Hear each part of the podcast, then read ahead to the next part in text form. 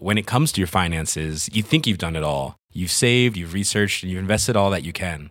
Now it's time to take those investments to the next level by using the brand behind every great investor, Yahoo Finance. As America's number one finance destination, Yahoo Finance has everything you need, whether you're a seasoned trader or just dipping your toes into the market. Join the millions of investors who trust Yahoo Finance to guide them on their financial journey. For comprehensive financial news and analysis, visit yahoofinance.com, the number one financial destination, yahoofinance.com.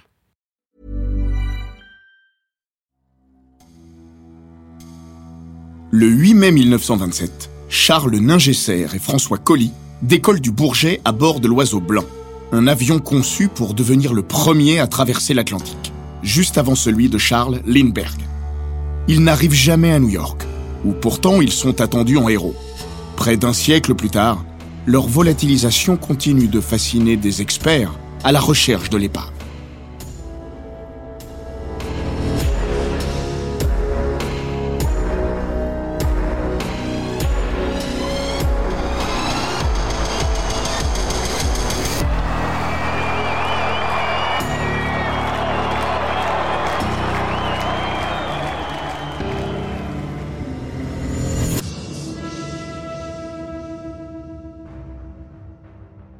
Bienvenue dans Les Grands Récits, le podcast d'Eurosport qui vous plonge dans la folle histoire du sport, entre pages de légendes, souvenirs enfouis et histoires méconnues.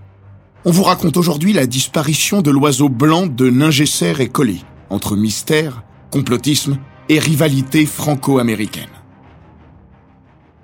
Soudain, un bourdonnement s'élève dans le ciel parisien, bercé par un agréable crépuscule printanier.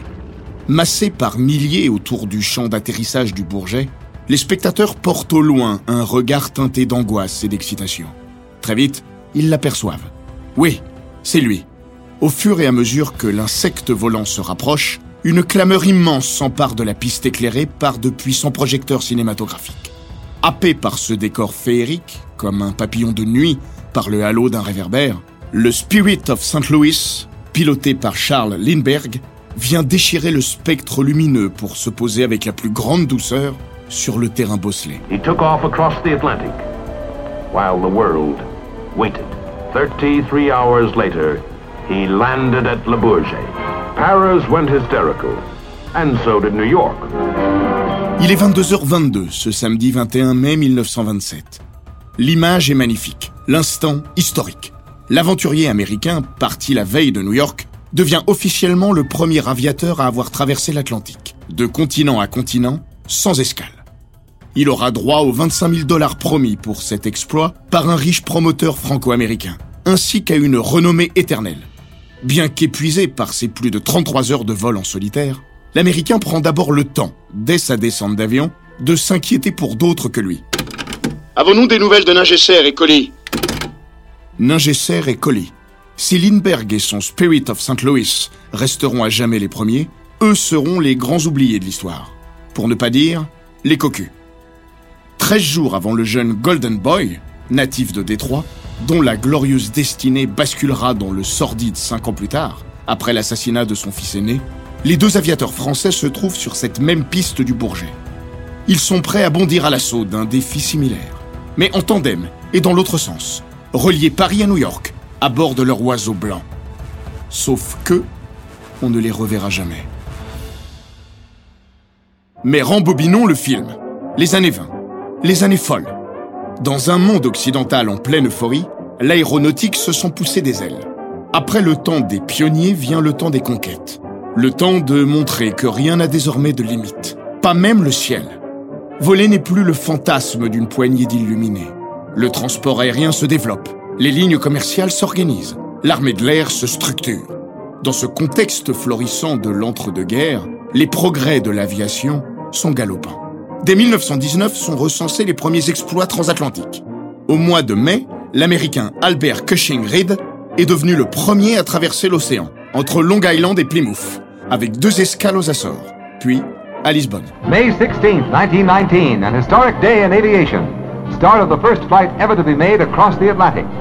But it was not until May 27 that the flying ship was set down at its destination, Lisbon, Portugal, after stop-offs at the Azores. Un mois plus tard, les Britanniques John Alcock et Arthur Witten Brown parviennent à voler d'une traite depuis l'île canadienne de Terre-Neuve jusqu'à l'Irlande. A mile and a half from the boggy ground on which Alcock and Brown landed in Ireland after the first non-stop Atlantic flight from Newfoundland, their Vickers Vimy took off 1900 miles of Atlantic between them and Ireland. Toutefois, il reste encore à réaliser l'exploit ultime. Traverser le même Atlantique Nord, mais cette fois de continent à continent et sans escale. L'idée suscite toutes les passions. Imaginez, pouvoir relier d'un saut de puce le vieux continent au Nouveau Monde. Ce serait encore plus qu'un extraordinaire accomplissement. Une avancée majeure pour l'humanité. La possibilité de faire sauter toutes les barrières, avec les perspectives économiques qui en découlent. La révolution est à portée d'exploit. Les progrès exponentiels réalisés par l'aviation rendent l'entreprise, bien qu'encore extrêmement périlleuse, désormais envisageable. La question n'est pas de savoir si l'on y parviendra un jour, mais plutôt.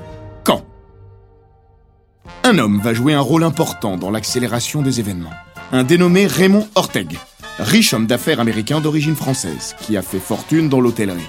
En assistant à la traversée de Cushing Grid en 1919, il a l'idée d'offrir un prix de 25 000 dollars au premier qui volera d'un seul coup d'aile entre New York et Paris.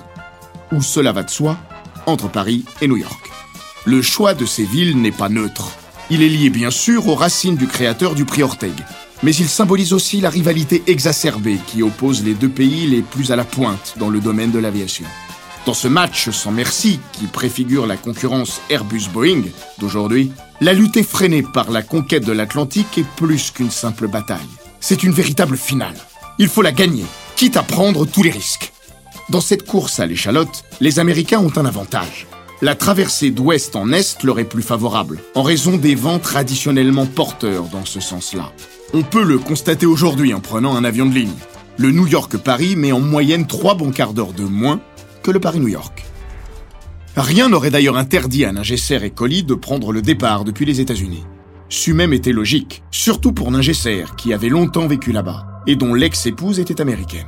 Quelques mois avant eux, en septembre 1926, le Vosgien René Fonck, l'as des as de la Première Guerre mondiale avec ses 75 victoires en combat aérien, avait lui-même fait ce choix. Malheureusement, sa tentative n'avait pas franchi la piste de Roosevelt, avortée dès le décollage par un crash mortel pour deux de ses trois coéquipiers. Mais sur le plan logistique, ce n'était pas le mieux pour Ningesser et Colli. Et sur le plan symbolique, encore moins. Partir de là-bas, ça aurait été un peu comme de nous rendre visite à nous-mêmes avait dit un jour le premier nommé, avec son sens du bon mot. Alors que de nombreux pilotes américains sont en lice pour le prix Orteg, notamment Charles Lindbergh donc, mais aussi Clarence Chamberlain, donné favori sur son Columbia, notre fameux tandem est le seul équipage français vraiment crédible pour la victoire. Il tient à ce que celle-ci soit 100% bleu-blanc-rouge. Ce qui d'ailleurs contribue à l'engouement immense autour de leur entreprise. Aujourd'hui unis dans la légende comme les ailes d'un avion, les patronymes de Ningesser et Colli héros de la nation française durant la Première Guerre mondiale, suscite déjà, avant même de partir, le plus grand respect. Des deux, Ningesser, 35 ans, est le plus connu. Déjà parce qu'il est le pilote, donc en quelque sorte le chef d'équipe, alors que Colli, 45 ans, assure la navigation, dont il s'est fait une spécialité depuis la fin de la guerre. Cette répartition des rôles leur sied bien. Ningesser est attiré par la lumière, là où Colli aime jouer les stratèges de l'ombre. Même s'ils sont faits comme chien et chat, le Parisien flambeur et le Marseillais posé s'entendent et se complètent à merveille. Ningesser était né pour être une star, et il en était devenu une lors de la Première Guerre, durant laquelle, par sa bravoure sans égale, il avait décroché le statut de troisième as français, avec 45 victoires aériennes à son actif. Derrière, on l'a dit, René Fonck ainsi que Georges Guinemer. Pas mal pour quelqu'un qui avait obtenu son brevet de pilote militaire en plein conflit, en 1915. S'il n'avait pas le plus gros palmarès officiel, il était en revanche de loin le plus populaire. Si populaire qu'un jour, piégé par un avion ennemi plus performant, et alors qu'il s'était posé en signe de capitulation, prêt à mourir sous les balles adverses, il avait vu son adversaire se contenter de le survoler en lui adressant un signe admiratif de la main. L'Allemand avait reconnu son blason de guerre, un cœur noir enrobant une tête de mort, un cercueil, deux tibias entrecroisés et deux chandeliers. Cet insigne figurait sur le fuselage de l'oiseau blanc. Après la der des der, dont il était sorti bardé de décorations, Ningesser avait mené une vie princière, acquérant un hôtel particulier près des Champs-Élysées. fondant une école de pilotage acrobatique à Orly, roulant dans une Rolls-Royce offerte par le prince de Galles, et filant aux États-Unis pour devenir la figure de show aérien réputé lors desquels il reproduisait ses propres combats. Un jour, en marge de ces spectacles, il est amené à voler dans le Wyoming, au-dessus d'une réserve indienne de la tribu des Comanches, dont le chef d'abord méfiant finit par le prendre en sympathie. Son nom The White Bird, l'oiseau blanc. Charmeur, charismatique, Ningesser joue même son propre rôle dans un film, The Sky Raider. Sa vie est un film en effet. Pas besoin de forcer le trait, même pas celui de son principal défaut, à savoir un piètre talent de gestionnaire qui contribue à le mettre plus d'une fois sur la paille.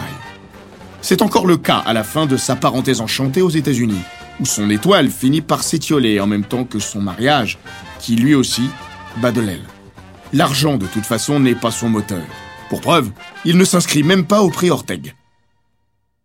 A l'inverse, François Colly est le tout premier à relever le défi, dès 1925. À l'origine, il doit d'ailleurs voler avec un autre as français, Paul Tarascon, alias l'as à la jambe de bois, puisqu'il est victime en 1911 d'un crash qui lui coûte un pied.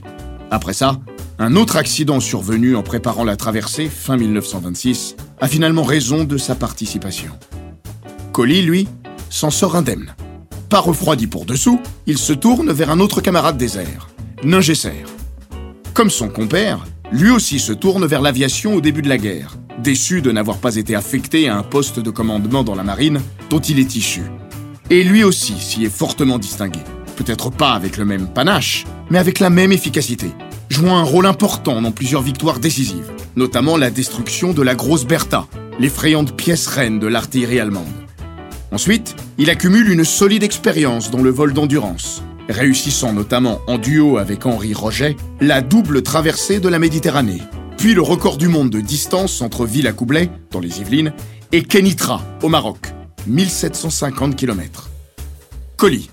Il ne faut pas se fier à son air débonnaire, sa posture bedonnante, sa moustache frétillante et sa gouaille provençale qui font de lui un parfait personnage à la pagnole. C'est avant tout un guerrier, un homme d'une ingéniosité et d'une méticulosité extrême capable de se priver volontairement de sommeil pendant deux nuits pour s'aguerrir à l'âpreté du défi qui l'attend. Bref, Colli, ce n'est pas toujours un cadeau. Ningesser et Colli portent aussi sur eux les stigmates physiques de leur passion. On ne sort jamais intact d'une guerre, encore plus quand on l'a fait dans les airs, à l'époque l'endroit le plus dangereux de la planète. Ningesser, auto-surnommé le puzzle humain, a notamment en 1916 un terrible accident lors duquel il se retrouve avec le manche d'un avion encastré dans le palais, sortant de là les jambes brisées, la mâchoire déboîtée et la boîte crânienne enfoncée. Pour couronner le tout, il arbore une large balafre au visage en souvenir d'une balle allemande. Quant à Colli, il y a laissé son œil droit, crevé par des fragments d'hélice lors d'un crash en 1918. Colli, Ningesser, le borgne et le balafré. Deux personnages, deux gueules cassées, deux âmes torturées aussi, puisqu'ils sont l'un et l'autre en plein marasme conjugal au moment de s'élancer à corps perdu dans leur projet révolutionnaire, comme si celui-ci était aussi une façon de redonner une impulsion à leur vie. Une fois le pacte scellé entre les deux hommes, encore leur faut-il trouver un avion qui, sans jeu de mots, ne va pas leur tomber du ciel. Ils parviennent finalement à convaincre le fameux avionneur, Pierre Levasseur, auquel ils demandent de concevoir un modèle spécialement adapté à un tel raid. C'est ainsi qu'est mis en chantier le 15 février 1927 le futur oiseau blanc, un biplan de 14 mètres 60 d'envergure, pour 9 mètres 75 de long et 3 mètres 75 de haut, et un poids total à vide d'environ 2 tonnes. Il est équipé d'un puissant moteur Loren Dietrich de 450 chevaux, qui lui permet de viser une vitesse de vol maximale autour des 200 km h Enfin, et c'est une signature des avions Levasseur, il est doté d'un fuselage marinisé, c'est-à-dire profilé et étanche, afin de pouvoir amérir en eau calme si problème. Pour le symbole, Ningesser et Colli prévoient d'ailleurs de se poser sur l'eau à la fin de leur trajet, dans la baie de Governor's Island, face à la Statue de la Liberté. Le 19 avril 1927, l'oiseau blanc prend son premier envol depuis la base aérienne de Villacoublay, où il reste entreposé durant la phase de test. Désormais, il n'y a plus de temps à perdre. Depuis quelque temps, les préparatifs à la conquête de l'Atlantique se sont intensifiés, au prix de plusieurs accidents tragiques, comme celui qui va encore coûter la vie aux Américains Stetton Wooster et Noel Davis, le 26 avril. Certains parlent d'une course à la mort, mais il en faut plus pour décourager ces fous volants. Il est notoire qu'aux États-Unis, plusieurs concurrents sont dans les starting blocks pour un départ imminent, attendant simplement une météo favorable, dont Charles Lindbergh évidemment. Il en va de même pour Ningesser et Collie. Eux aussi multiplient les entraînements en attendant le bon moment. Mais c'est quoi au juste, le bon moment? Est-on jamais prêt pour une telle aventure? L'élément déclencheur survient le 7 mai, dans les bureaux parisiens de l'Office national météorologique. En compagnie des meilleurs experts, les deux hommes passent leur journée à plancher sur les cartes maritimes, les éphémérides nautiques et les études des vents. Le lendemain, 8 mai, ces derniers s'annoncent exceptionnellement portants durant le premier tiers du parcours. La contrepartie, c'est qu'une dépression est ensuite annoncée aux abords de Terre-Neuve. Mais tout de même, de telles prévisions dans ce sens-là, ça n'arrive quasiment jamais. L'aubaine est inespérée. Ningesser et Colli se regardent de concert. Ils se sont compris. Le voilà, le bon moment. Il faut y aller, avant qu'un Américain ne le fasse à leur place. Bien sûr, il y a un risque, énorme. Mais supprimer toute forme de risque est impossible dans cette affaire. Donc, c'est décidé. Demain, ils prendront leur envol. À l'époque, et pour cause, le 8 mai n'est pas un jour férié, mais c'est un dimanche. D'après les calculs, le mieux est de partir à l'aube. L'oiseau blanc est rapatrié dans le hangar du 34e régime d'aviation du Bourget, où les deux hommes installent leur QG. Ils vont y passer la nuit, dans deux lits de camp installés à côté de l'avion, comme pour faire corps avec lui, mais aussi surveiller les risques de sabotage, voire d'incendie. On n'est jamais trop prudent. La nuit va être courte. Comment trouver le sommeil à la veille d'un tel périple? En plus, il faut peaufiner jusque tard les ultimes préparatifs, notamment le ravitaillement de l'avion, équipé de trois réservoirs pour une contenance totale d'un peu plus de 4000 litres d'essence. Vu les vents favorables annoncés, il est finalement décidé de n'en mettre que 3800. Au niveau du poids, c'est toujours ça de gagner, sachant qu'un tel coucou, dans l'idéal, ne devrait pas dépasser les 2800. L'allègement maximal, tel est donc le souci principal des deux aventuriers qui n'embarquent ni canot pneumatique, ni parachute, ni radio. Juste les vivres nécessaires et un peu de matériel de pêche, au cas où. Sur les coups de 3 heures du matin, on sort la bête du hangar. L'oiseau blanc doit faire son petit échauffement, une ultime révision mécanique. Tout va bien. Un peu plus tard, l'équipage émerge à son tour. Un dernier massage prodigué, une piqûre de caféine administrée, une gorgée d'élixir parégorique avalée, Ningesser et Colli enfilent leur combinaison de cuir doublée de soie et revêtent leur bonnet. C'est parti. Dehors, il fait assez frisqué, 15 degrés. Mais des éclairs zèbrent l'horizon, tandis qu'au loin, une usine incendiée crache ses flammes. Pas très engageant comme décor. Heureusement, les deux hommes ne sont pas seuls. L'imminence de leur départ a fuité. Environ 300 personnes sont venues les accompagner, avec du beau gratin parmi elles comme Joséphine Baker, Maurice Chevalier, Miss Tinguette, Édouard Daladier ou encore Georges Carpentier. L'avion est traîné en bout de piste, où les aventuriers sont conduits tels des rockstars, juchés sur une torpedo et accompagnés par une haie d'honneur militaire. Il est 5 heures. Paris s'éveille. Paris retient son souffle. Ningesser et Colli se hissent dans la carlingue et s'installent à leur place. Le premier à gauche, le second à sa droite, légèrement en retrait. Une dernière clope, une dernière photo, un dernier mot. Ça va passer. On allume le moteur de l'avion. On lui retire ses cales. On l'inspecte encore une fois sous l'œil des commissaires venus attester officiellement de cette tentative de record du monde. Puis l'oiseau blanc se met en branle doucement et s'engage vers la taupinière bosselée qui fait office de piste de décollage. Le décollage, c'est la phase la plus critique de la traversée, notamment à cause du poids. Pour ne pas faire comme ceux qui l'ont payé de leur vie, Ningesser et Colli n'ont pas voulu tester un décollage en configuration réservoir plein avant le jour J. Quitte à prendre un tel risque, autant ne le prendre qu'une seule fois. Une ambulance et une voiture de pompiers postées en bout de piste rappellent la dangerosité du moment. Au bout d'une cinquantaine de secondes, et alors que l'avion a atteint approximativement les 135 km/h, Charles Ningesser tire sur le manche. Chacun contient sa respiration. Péniblement. Après deux petits rebonds qui font passer quelques sueurs froides, l'oiseau de bois et d'acier parvient à s'arracher du sol, sous les vivas des spectateurs. Il est 5h18. Le grand voyage a commencé. Le plus dur est fait, croit-on.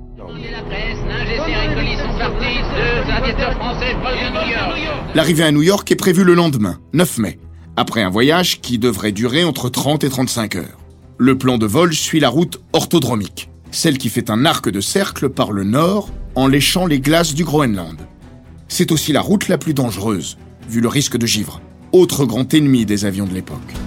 Mais pour l'instant, le souci principal est de s'extirper pour de bon des griffes de la gravité, ce qui n'est pas une sinécure compte tenu encore et toujours de la lourdeur de l'engin. Et ce, même si celui-ci a été délesté de 123 kg, soit le poids du train d'atterrissage largué juste après le décollage dans un champ de Gonesse. C'est d'ailleurs à ce jour la seule pièce qu'il nous reste officiellement de l'oiseau blanc. Elle est exposée au musée de l'air et de l'espace, au Bourget. Quatre avions escortent l'oiseau blanc durant la première partie de son périple, qui se fait donc à très basse altitude, à peine 200 mètres, le long des boucles de la Seine jusqu'aux falaises normandes d'Étretat, en bord de Manche. C'est là où un monument a été érigé depuis que l'oiseau blanc prend définitivement son envol au-dessus du grand large, à 6h48, sous un temps laiteux. Jusqu'où les avez-vous accompagnés? Ah, au large, nous étions au large. Et vous Et étiez à un à quelle moment donné, la brume, la, la brume épaisse, à la surface de la mer, la mer et le ciel étaient rigoureusement semblables. Alors nous avons décroché à droite, C'est aussi la dernière image qu'il nous reste de lui. Ce qui s'est passé ensuite reste à ce jour une énigme qui appartient à la légende.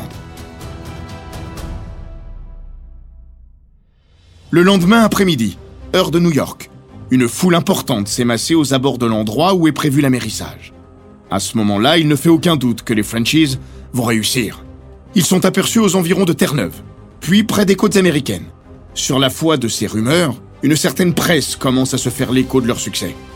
La médaille d'or du genre est attribuée au journal La Presse, un quotidien du soir parisien, qui clame sur sept colonnes à la une que Ningesser et Colli ont réussi, se payant même le luxe d'annoncer l'heure précise d'arrivée, 17 heures. Le tout agrémenté d'un article qui raconte dans le détail l'accueil triomphal réservé aux héros. Un monument de bidonnage qui vaudra au journal le plus grand tirage de son histoire. Mais aussi un terrible retour de bâton. Ses locaux rue Montmartre sont saccagés le lendemain. Et pour cause. Entre-temps, Ningesser et Colli ne sont toujours pas apparus. À Paris, où l'on a commencé à fêter leur réussite, on range le champagne et on remballe les télégrammes de félicitations. Au fil du temps, l'euphorie latente laisse place à une terrible angoisse. L'oiseau blanc a une autonomie prévue pour une quarantaine d'heures. Passé ce délai, c'est-à-dire au milieu de la nuit, l'horrible présage devient inéluctable. Il s'est perdu en vol. Mais où? Dans un premier temps, en se basant notamment sur le témoignage d'un pêcheur de Fécamp qui aurait aperçu l'épave d'un avion blanc au large d'Étretat, les autorités émettent le scénario d'une disparition dans la Manche. Les premières recherches se sont concentrées sur cette zone. Mais très vite, cette hypothèse, si l'on ose dire, tombe à l'eau, balayée par l'accumulation d'autres témoignages concordants, venus d'Angleterre et d'Irlande, dont un émanant du sous-marin H-50 de la Royal Navy, où l'oiseau blanc a été aperçu à plusieurs reprises. Dès lors, il ne fait aucun doute que Ningesser et Colli ont atteint l'Atlantique. On peut même affirmer, en recoupant les dires, qu'il est environ 11 heures du matin lorsqu'ils abordent la grande traversée au niveau des côtes irlandaises de Carrigaholt. Et puis, de nouveaux témoignages affluent bientôt depuis l'autre côté de l'océan, à Terre-Neuve, où plusieurs personnes disent avoir vu ou entendu un avion, notamment aux environs de la ville de Harbour Grace, le lundi 9 mai, entre 9h et 10h du matin, heure locale. Aucun de ces témoins ne peut affirmer qu'il s'agit de l'oiseau blanc, la plupart n'étant même pas au courant de son existence. Mais enfin, un avion à l'époque, ça ne court pas les rues, surtout dans ces contrées lointaines. Les horaires mentionnés suggèrent que Ningesser et Colli étaient très en retard sur leurs prévisions, laissant à penser qu'ils ont fait un large détour aux abords de l'île canadienne, probablement pour contourner la dépression annoncée.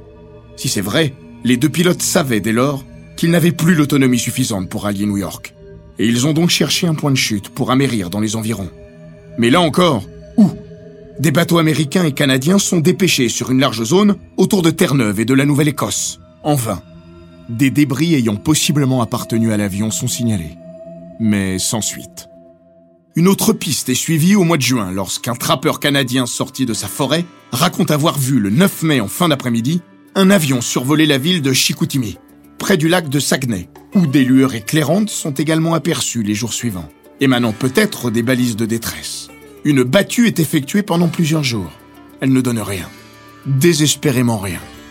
Dans le Maine, l'état de l'extrême nord-est des États-Unis, Un pêcheur assure pour sa part avoir entendu le même jour un bruit d'avion en détresse mécanique, aux environs de Round Lake.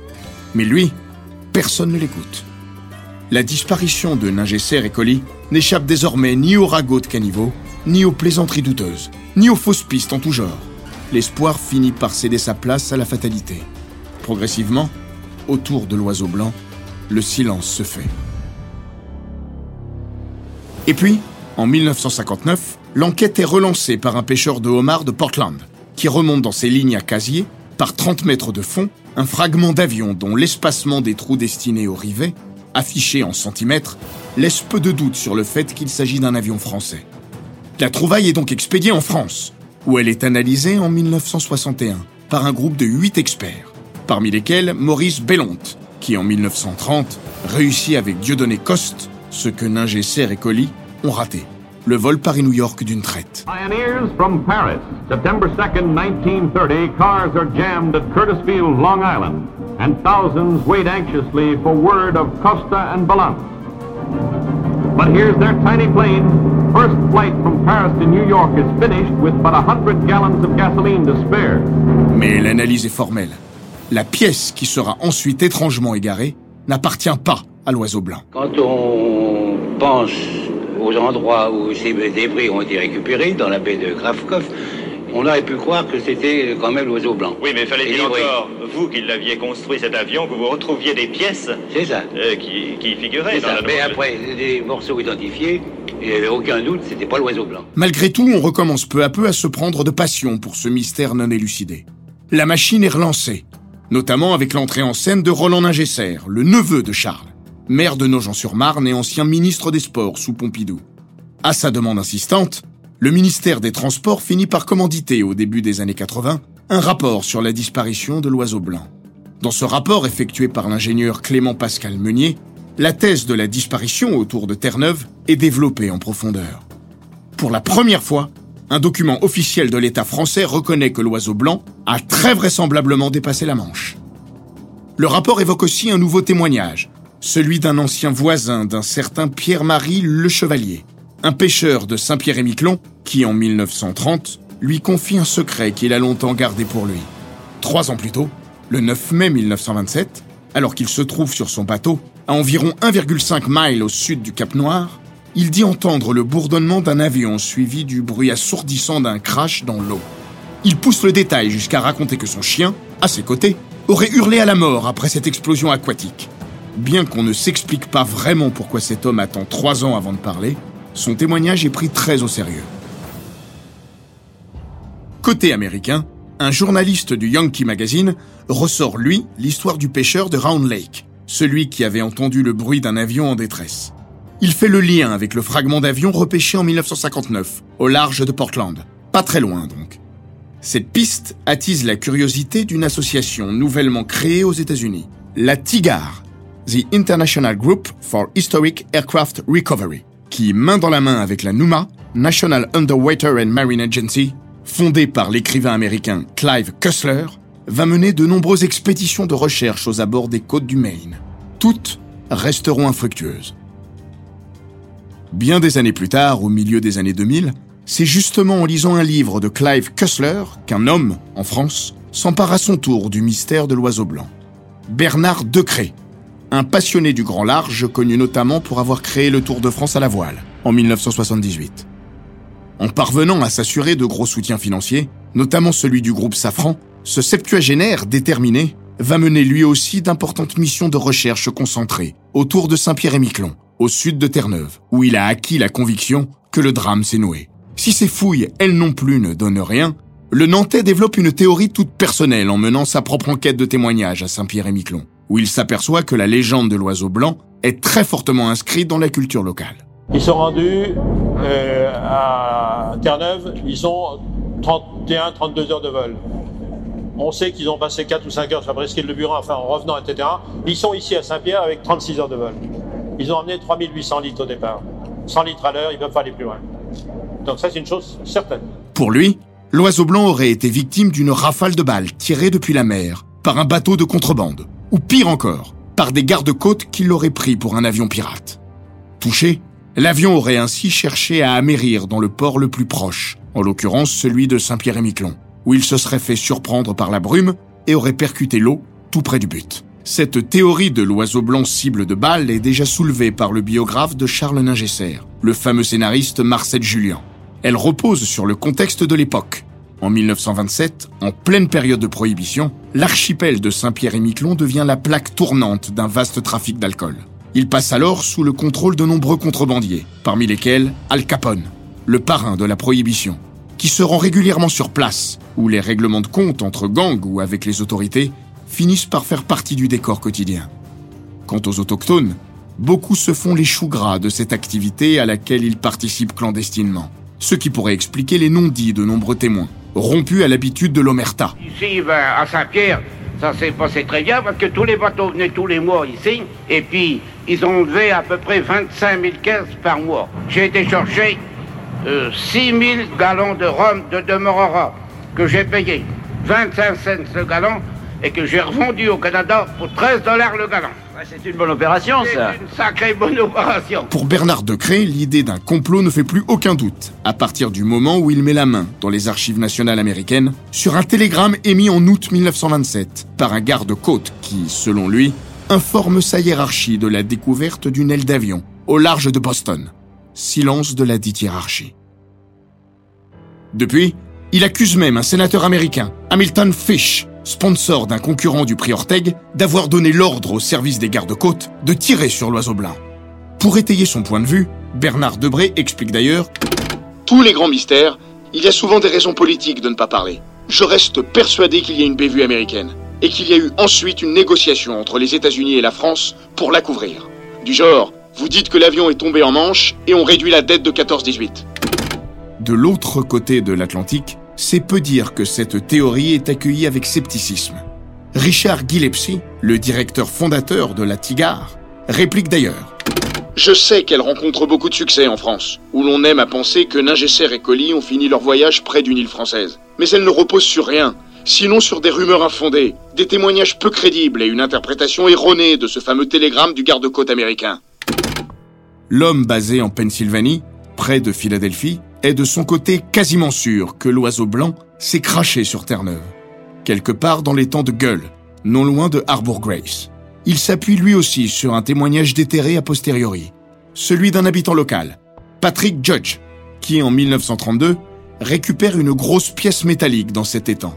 Il la garde longtemps pour lui, avant de la confier en 1947 à un Britannique de passage, un dénommé Ralph Martin, qui la ramène en Angleterre pour l'analyser auprès d'un constructeur aéronautique implanté près de chez lui, Avro Aircraft. Quelque temps plus tard, Patrick Judge reçoit une lettre d'Avro Aircraft, disant que le morceau de métal appartenait sans aucun doute à un avion appelé The White Bird ou The Blue Bird. Il ne s'en souvient plus précisément lorsqu'on lui demande des comptes sur cette histoire, après la découverte un an plus tard d'une nouvelle pièce métallique dans les environs. Entre-temps, il égare en effet la lettre Bien qu'aucun avion appelé Bluebird n'ait jamais survolé la région, et que c'était donc certainement Whitebird qui était marqué sur la lettre, il aurait été précieux d'en avoir confirmation. Malheureusement, pas possible non plus d'obtenir un double du côté d'Avro Aircraft. La société perd une partie de ses archives dans un incendie. Décidément. Désormais, de part et d'autre de l'Atlantique, chacun rêve de retrouver la pièce à conviction permettant de confirmer la véracité de sa thèse. Mais pour cela, il faut déjà monter une nouvelle expédition extrêmement coûteuse. Et les sponsors ne se bousculent pas. Bernard Decré chiffre à 200 000 euros le montant de sa prochaine mission, qu'il envisage non plus vers Saint-Pierre-et-Miquelon, mais cette fois au large de Portland, dans la zone indiquée par le fameux pêcheur de homards. Il avait pourtant été conclu que la pièce trouvée par ce dernier en 1959 n'appartenait pas à l'oiseau blanc. Mais le chercheur français n'a jamais cru en la sincérité de cette expertise. Pour lui, la pièce qu'il a pu voir en photo ressemble au contraire parfaitement à un fragment de l'avion disparu. Et même repêché à Portland, il estime que cela pourrait tout à fait coller avec un crash près de Saint-Pierre-et-Miquelon. J'ai longtemps cherché là-bas le bloc moteur, mais j'ai fini par réaliser que c'était une erreur. En fait, ce bloc moteur a dû rester accroché au fuselage, et ainsi se faire entraîner par le courant du Labrador jusqu'au large de Portland. Je voudrais retourner là-bas et fouiller avec une technologie que je n'ai pas pu utiliser jusqu'à présent, à savoir un ROV, un petit sous-marin télécommandé l'évolution de la technologie. Voilà peut-être le dernier espoir de l'oiseau blanc. Richard Gillespie mise lui aussi là-dessus, s'il parvient à réunir un jour les fonds nécessaires, ce qui est encore moins évident aux États-Unis, où l'on ne jure que par Lindbergh. La zone est très difficile d'accès. Il s'agit en fait d'une succession de petits étangs surplombés de rochers que l'oiseau blanc a probablement dû percuter en voulant amérir. Pour nos premières recherches, nous avons utilisé des appareils électromagnétiques. Ce qu'il nous faudrait, c'est un détecteur LIDAR, Light Detection and Ranging, qui a l'immense avantage de pouvoir être monté sur un drone, ce qui est beaucoup plus pratique qu'un hélicoptère. Estime l'ancien pilote militaire. On le voit, près d'un siècle après son évaporation, l'oiseau blanc continue en tout cas d'alimenter une forme de rivalité franco-américaine. Quelle que soit la justesse de ses travaux, ils auront au moins valu à Bernard Decré de recevoir en 2015 le prix Tissandier de la Fédération aéronautique internationale et de remettre ainsi en lumière l'avion mythique, dont une réplique figure dans un luxueux restaurant ouvert à son nom, en 2014, en plein Paris, avenue Kléber. Ils auront aussi permis de réhabiliter la mémoire des deux aviateurs français. Pour preuve, la plaque de la rue Ningesser et Colli, située dans le 16e arrondissement de Paris, le long du stade Jean-Bouin, à la lisière de Boulogne-Billancourt, a été modifiée en 2017. Nous n'y lisons plus aviateurs disparus au cours de leur tentative de traverser de l'Atlantique Nord en 1927, mais ont traversé l'Atlantique les 8 et 9 mai 1927, naufragés devant Saint-Pierre-et-Miquelon. Le faisceau d'indices réunis est en effet trop important pour douter davantage que Ningesser et Colli se sont crachés aux abords des côtes nord-américaines, battant ainsi le record du monde de distance effectué en vol. Doit-on pour autant en conclure qu'ils ont réussi la traversée de l'Atlantique avant Charles Lindbergh Pour Richard Gillespie, la réponse est clairement non. Où que l'oiseau blanc se soit craché, ça ne change en rien le cours de l'histoire. Ningesser et Colli n'ont pas réussi. On ne peut pas accorder le record à quelqu'un qui s'est tué en tentant de l'établir. Tout le monde, néanmoins, est d'accord sur un point. La disparition de l'oiseau blanc demeure non seulement la plus mystérieuse de l'histoire de l'aviation, mais probablement celle aussi qui aura les plus fortes répercussions. Si Ningesser et Colli s'étaient posés à New York, Charles Lindbergh n'aurait même pas décollé. Et quand on sait l'impact que le pionnier américain a eu ensuite sur l'industrie aéronautique, celle-ci en aurait profondément été bouleversée, d'un côté comme de l'autre de l'Atlantique.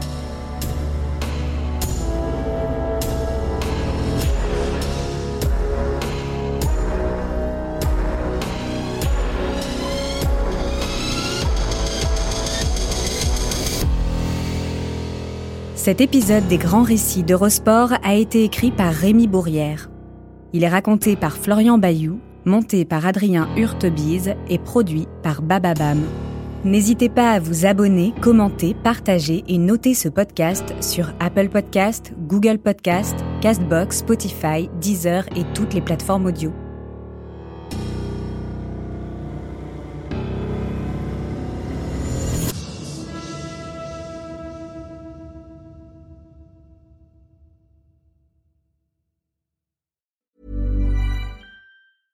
When it comes to your finances, you think you've done it all. You've saved, you've researched, and you've invested all that you can. Now it's time to take those investments to the next level by using the brand behind every great investor, Yahoo Finance. As America's number one finance destination, Yahoo Finance has everything you need, whether you're a seasoned trader or just dipping your toes into the market. Join the millions of investors who trust Yahoo Finance to guide them on their financial journey. For comprehensive financial news and analysis, visit yahoofinance.com the number one financial destination, yahoofinance.com.